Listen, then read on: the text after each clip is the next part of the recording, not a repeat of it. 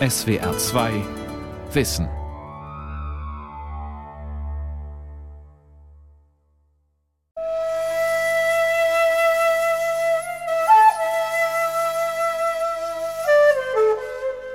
Der alte Weiher. Ein Frosch, der grad hineinspringt. Des Wassers Platschen. Baschow, 17. Jahrhundert. Man geht darin nicht schwatzend und lachend spazieren, um sich zu ergehen. Man lernt und eilt nicht dahin. Es gibt auch kein sich hingeben an die Muße eines schönen Ausflugsplatzes. Der einzelne Mensch wirkt im traditionellen japanischen Garten eher wie ein Fremdkörper. Miki Sakamoto, Schriftstellerin. Natur als Kunst. Der japanische Garten. Eine Sendung von Dagmar Lorenz. Es ist ein schöner Frühsommertag in Okayama im Süden Japans. Am großen Eingangstor zum Korakuen-Garten haben sich schon einige Besucher eingefunden. Rentner, Familien mit Kindern, darunter auch Touristen aus China. Immerhin zählt der Park zu den sogenannten drei berühmten Landschaftsgärten Japans. Dass es sich hier keineswegs um einen mit Bonsai-Bäumchen bepflanzten Miniaturgarten handelt, ahnt man bereits am Eingang. Weit erstreckt sich der Park mit seinen großzügigen Grasflächen in die umgebende Landschaft. Ein künstlicher Hügel erhebt sich inmitten eines Sees. Auch die im Park verstreuten Gebäude widersprechen dem immer noch weit verbreiteten westlichen Klischee vom zierlich arabesken japanischen Pavillon. Ins Auge fällt stattdessen zunächst ein solides, einstöckiges Holzhaus, Enyutei genannt. Hier hinein führt uns Frau Watanabe von der Parkverwaltung. Wie es sich gehört, entledigen wir uns erst einmal der Straßenschuhe, bevor wir durch schmale Gänge auf einen traditionellen japanischen Raum zusteuern. Okay. Durch die mit Papier bespannten Schiebetüren, den Shoji, betreten wir einen holzverkleideten Raum. Eine Historikerin und eine Übersetzerin erwarten mich mit historischem Kartenmaterial, illustrierten Bildern und gebündeltem Wissen über den Korakuen-Park.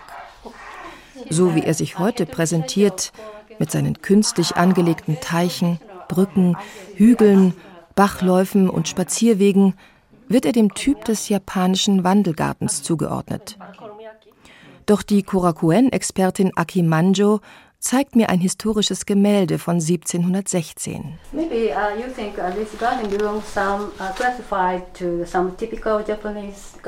Sie haben vielleicht den Eindruck, dass dieser Garten von vornherein einem der tradierten japanischen Gartentypen zuzurechnen ist.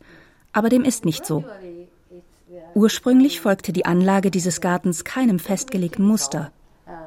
Erst allmählich wurde der Garten zu einem typischen Wandelgarten, aber zunächst nein. Stattdessen gab es hier Reisfelder und Gemüsebeete.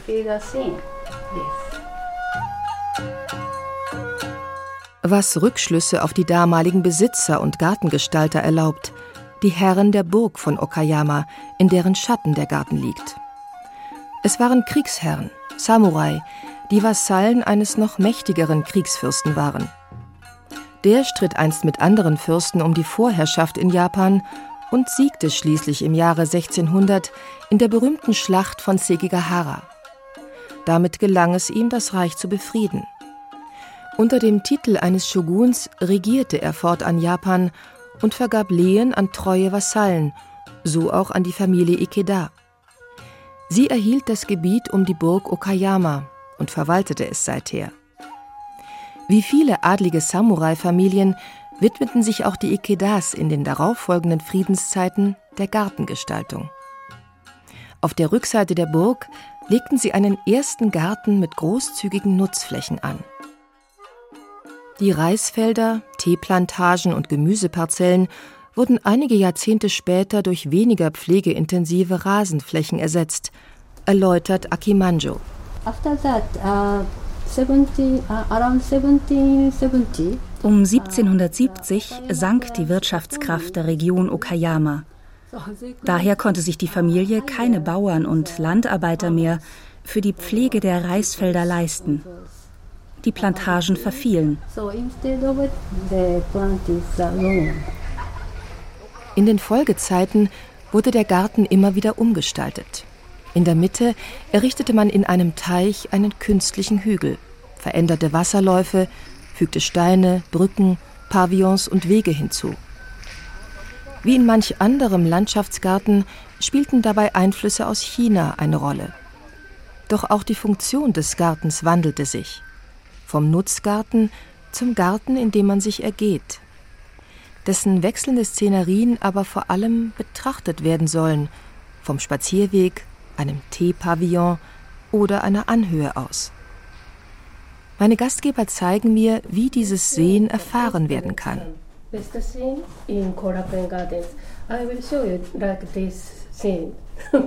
Durch die knarrenden Holzgänge des ehemals fürstlichen Gäste- und Empfangshauses führen sie mich zu einem weiteren Raum. Ich werde gebeten einzutreten und mich in traditioneller japanischer Sitzhaltung auf die japanischen Reisstrohmatten vor die Schiebewand zu hocken, die das Zimmer vom Garten trennt. Das da drüben ist ein kleiner fensterloser Erker, eine japanische Nische, genannt Tokonoma. Hier gegenüber dieser Nische saß normalerweise der Fürst. Von hier aus können Sie den Garten sehen.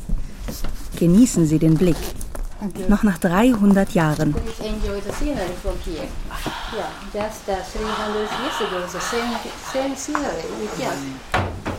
Dann wird die Wand zur Gartenseite hin geöffnet. Und ich staune.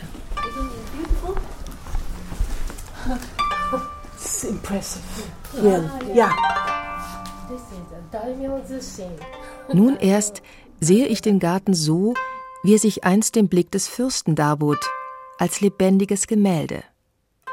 In seinem Mittelteil erhebt sich der von Wasser umflossene künstliche Hügel, im Vordergrund der Weg, dann noch ein Wasserlauf, dessen Trittsteine direkt in das Zimmer zu reichen scheinen. Den Rahmen dieses Bildes aber bilden die oberen Balken und die zurückgeschobenen Seitenteile der Türen. Auf den fernen Horizont jenseits der Gartenbegrenzung macht mich Übersetzerin Naomi Yanigasawa aufmerksam. There is a, a height limit for a tall building. Uh, you can see the a mountain over there. Uh, it was called uh, borrowed scenery. Der Fernblick über die Grenzen des Gartens hinaus ist geschützt. Keine modernen Hochhäuser sollen ihn verstellen. Stattdessen scheint sich der Garten mit seinen Anhöhen und Ahorngehölzen in den Bäumen und Berghügeln außerhalb des Geländes fortzusetzen. Geborgte Landschaft nennt man in Ostasien dieses gartenarchitektonische Prinzip, bei dem sich die den Garten umgebende Naturszenerie in der künstlich angelegten Landschaft wiederfindet. Das Außen wird also in das Innere mit einbezogen. Es gibt Landschaftsgärten, die berühmte Gegenden in Japan oder China nachahmen, andere wiederum orientieren sich an daoistisch-geomantischen Vorstellungen oder an kosmologischen Paradiesmythen. Eines aber haben all diese Gärten gemeinsam.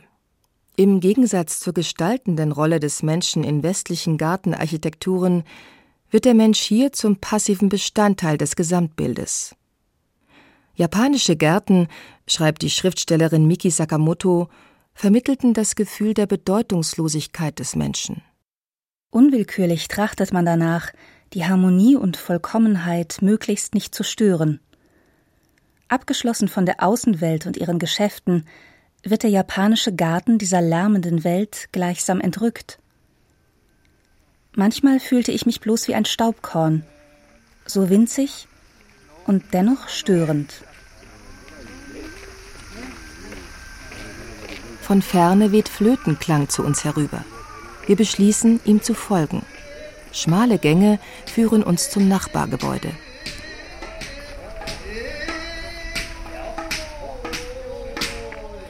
Okay, uh, this is the note stage.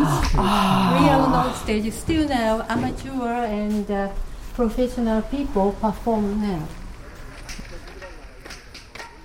Wir blicken auf eine einfache Terrasse, die der Gartenseite zugewandt ist, Sie dient als Bühne für das altehrwürdige No-Drama. Schauspieler proben gerade für eine der in Japan nur noch selten zu bewundernden Aufführungen. Einige von ihnen tragen die traditionellen Gesichtsmasken. No ist traditionelles japanisches Theater, zu dem auch Tanz- und Sprechdrama gehören. Das gab es bereits im 14. Jahrhundert, während Kabuki, das populäre Sprechtheater, erst 200 Jahre später, in der sogenannten Edo-Zeit, aufkam. Unter den Fürsten, den Daimyo, zählte das Nu-Drama neben der Teezeremonie zu den grundlegenden adligen Kulturpraktiken. Deswegen hat sich auch der Gartengründer Fürst Tsunamasa als Nu-Schauspieler betätigt und manchmal sogar einfache Leute zu den Vorstellungen eingeladen.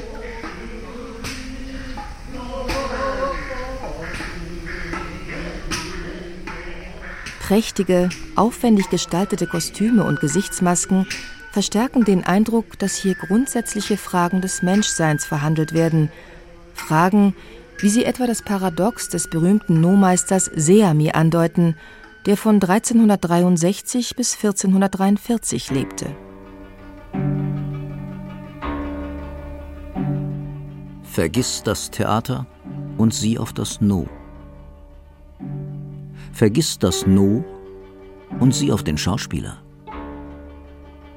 Vergiss den Schauspieler und sieh auf das Herz. Vergiss das Herz und du wirst No verstehen.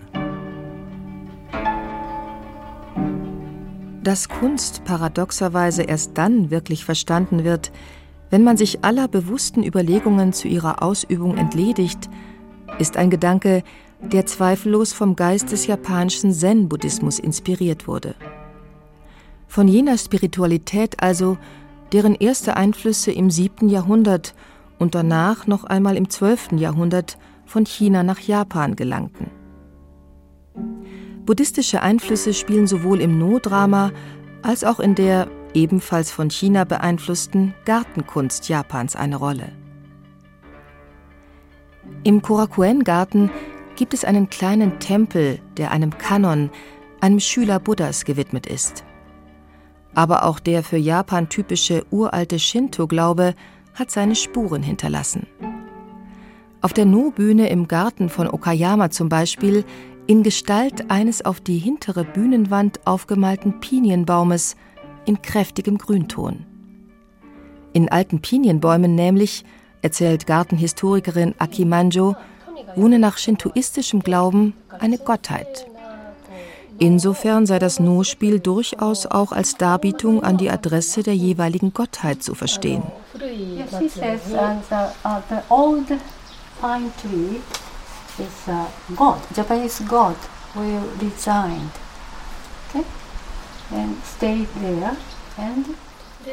Es sind vor allem die Bäume in japanischen Landschaftsgärten, die auf das ästhetische Empfinden der Parkbesucher wirken. Sie sind Kundschafter der vier Jahreszeiten. Das frische Grün im Frühjahr, ebenso wie das Rot der Ahornbäume im Herbst. Und geradezu zelebriert wird die alljährliche Kirschbaumblüte. Wenn sich die Kirschblüten Ende März bis Anfang April entfalten, wird dieses Ereignis von fast allen japanischen Fernsehsendern mit ausführlichen Reportagen gefeiert. Und auch die Verwaltung des Korakuen-Gartens versäumt es nicht, zum Picknick unter die Kirschbäume zu bitten. In Korakuen, uh, the case of Korakuen Garden, there are so many uh, cherry, cherry trees. Im Korakuen-Garten gibt es so viele Kirschbäume, weil Japaner die Blüten so sehr lieben. Kirschblüten sind eben wunderschön. Und in diesem Garten sind sie für die Öffentlichkeit zugänglich. In der Blütezeit entfernen wir die Zäune, sodass die Leute die Rasenflächen betreten können und ihr Zusammensein genießen, ihr Mittagessen dort einnehmen, ein wenig Bier trinken und sich an den Blüten erfreuen.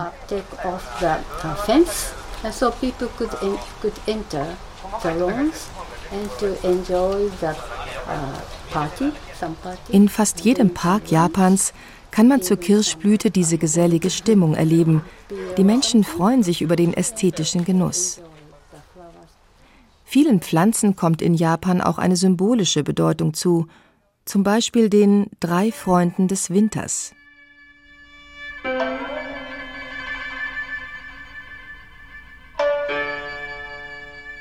In Japan, we have three happy trees, auspicious trees, bamboo tree and uh, pine tree and plum tree. In Japan haben wir die sogenannten drei glücklichen Bäume: Bambus, Kiefer und Winterpflaume. Die Kiefer repräsentiert Langlebigkeit, weil die Bäume einige hundert Jahre lang leben und dabei immer grün bleiben. Und da drüben sehen Sie einen Bambusstrauch. Der repräsentiert Standhaftigkeit, weil Bambus sehr gerade in die Höhe schießt. Und dann gibt es noch die Winterpflaume. Sie steht für Mut, weil sie bereits im Vorfrühling Blüten bildet, selbst wenn sie noch von Schnee bedeckt ist.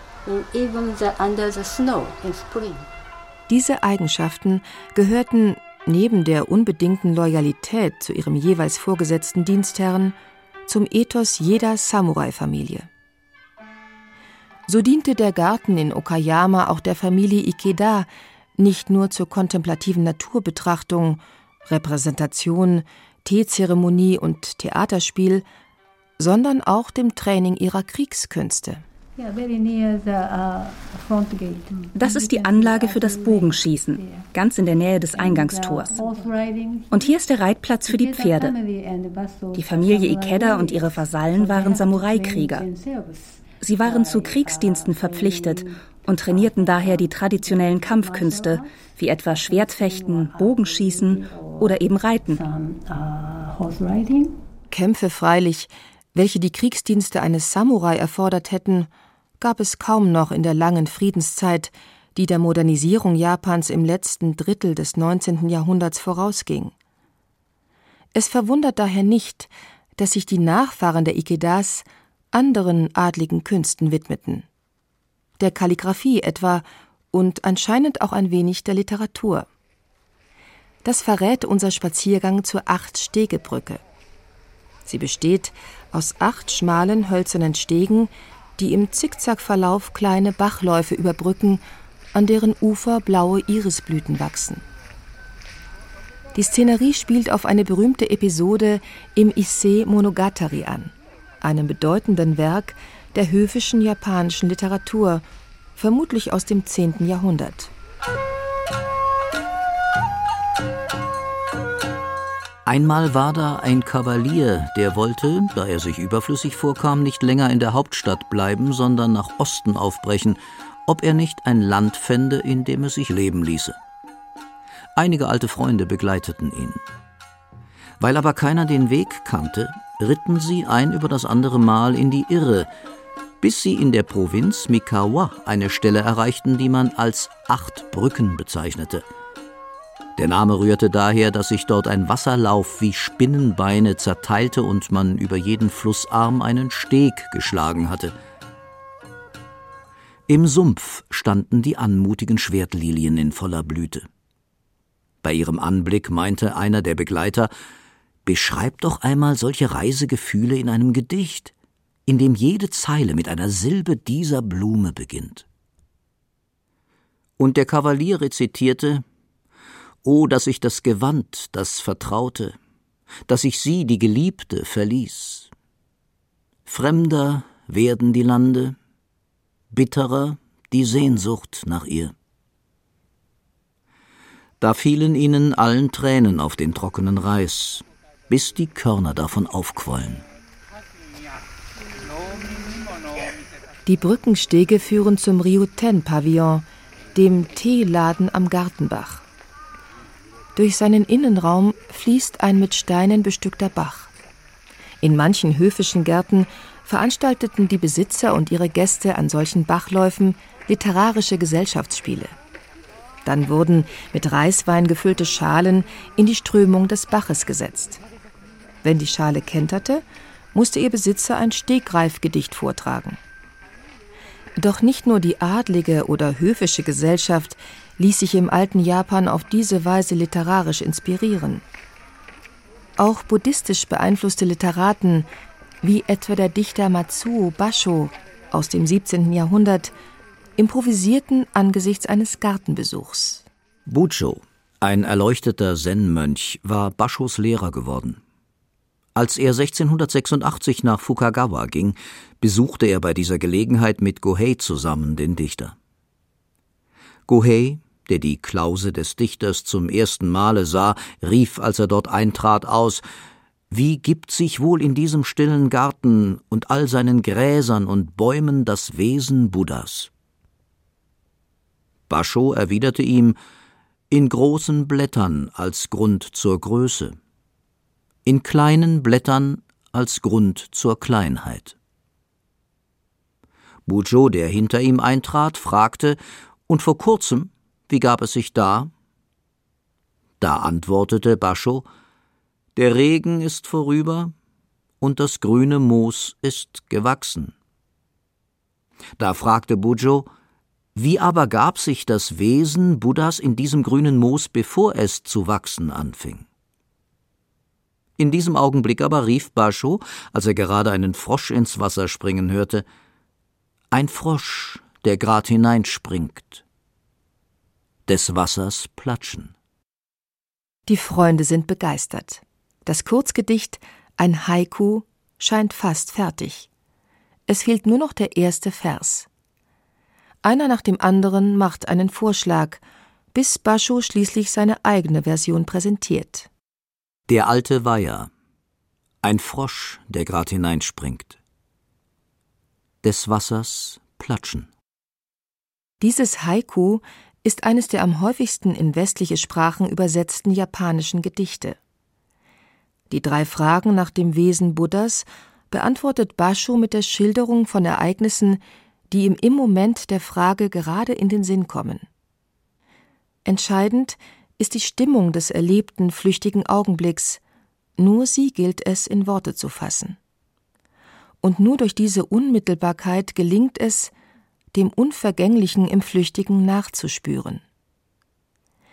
Die zen-buddhistischen Mönche versuchten, dieses Geheimnis zu ergründen, indem sie einen dem Landschaftsgarten völlig entgegengesetzten Gartentypus kreierten. Den Stein- oder Trockengarten, meist als rechteckige Fläche. Auf gehacktem Kies sind meist einige größere oder kleinere Steinformationen angeordnet. Ein solcher Garten darf nicht betreten werden, er ist allenfalls von der Meditationshalle oder dem Rande einer Holzterrasse aus zu betrachten. Solche Steingärten übten in den 1960er Jahren vor allem auf westliche Intellektuelle einen großen Reiz aus. Zum Beispiel auf den Dichter Günter Eich, der anlässlich einer Japanreise den Tempel Ryuan-chi mit seinem berühmten Steingarten besuchte. 1966 schrieb er ein Langgedicht darüber, das mit den Versen beginnt Rauchzeichen für Freunde. Ein günstiger Tag, windstill. Am Abhang nordöstlich antwortet es mir weiß. Ich mische Kiefer ein. Die Faszination für die Ruhe und Spiritualität des japanischen Steingartens geht dabei einher mit dem Überdruss an der abendländischen Gesellschaft und den Katastrophen des 20. Jahrhunderts. Am Ende des Gedichtes heißt es Büsche, Finsternisse und Klinikbetten. Wir siedeln uns nicht mehr an. Wir lehren unseren Töchtern und Söhnen die Igelwörter und halten auf Unordnung. Unseren Freunden misslingt die Welt. Ob die Welt durch japanische Steingärten geheilt werden kann, das hätte wohl auch Günther Eich bezweifelt. Beim Spaziergang im Okayama-Park kommen wir mit Gartenhistorikerin Aki Manjo auf den Namen der Anlage zu sprechen. Korakuen. Er beinhaltet die Erkenntnis, dass man sich an einem Garten erst dann erfreuen kann, wenn man sich vorher abgemüht hat.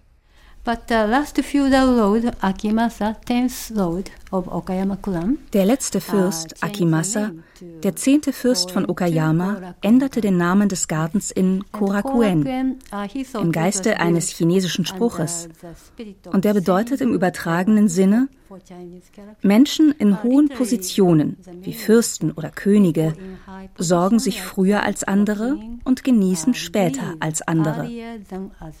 Das ist ein Gedanke, der aus dem chinesischen Konfuzianismus entlehnt ist. und der sinngemäß bedeutet erst die Arbeit und dann das Vergnügen. In der konfuzianischen Ethik soll dieses Motto an die Verantwortung des Herrschers appellieren, er soll als erster für das Wohl seines Landes sorgen und als letzter an sein eigenes Vergnügen denken. Als freilich der letzte Fürst des Hauses Ikeda seinen Garten 1871 im Sinne dieser edlen Maxime benannte, war es für die eigene Herrschaft schon zu spät. Mit den sogenannten Meiji-Reformen von 1868 setzte die rasante Modernisierung und Technisierung Japans ein. Das Shogunat wurde zugunsten einer wiedererstarkenden kaiserlichen Zentralmacht aufgelöst – die Kriegerkaste der Fürsten und Samurai wurde endgültig abgeschafft. 1884 überließ die Familie Ikeda ihren Garten der Präfektur. 1934 beschädigte das durch einen Taifun hervorgerufene Hochwasser die Gartenanlagen. 1945 fielen Bomben auf Burg und Garten. Erst nach dem Zweiten Weltkrieg wurde Korakuen nach alten Plänen wiederhergestellt. Und heute? Ist einem modernen, möglicherweise nach Sensationen und Events gierenden Publikum überhaupt noch der Besuch eines Gartens zuzumuten, der nach geduldigem Betrachten verlangt? Gartenexpertin Aki Manjo lächelt und berät sich kurz mit Übersetzerin Naomi Yanagisawa. Uh, Dieser Garten wurde um 1700 angelegt und seine adligen Eigentümer und ihre Familien genossen es hier zu sein und sie bewunderten die Szenerie. Noch heute können die Einwohner von Okayama und viele ausländische Gäste all das so genießen, wie es mal zur Edo-Zeit war. Many guests from other countries could enjoy as it was. So etwas verwandelt man nicht in einen modernen Park. Es ist schließlich eine historische Gegend, in der man sich an solchen Gärten wie diesen hier erfreuen kann. And we could enjoy those gardens like that.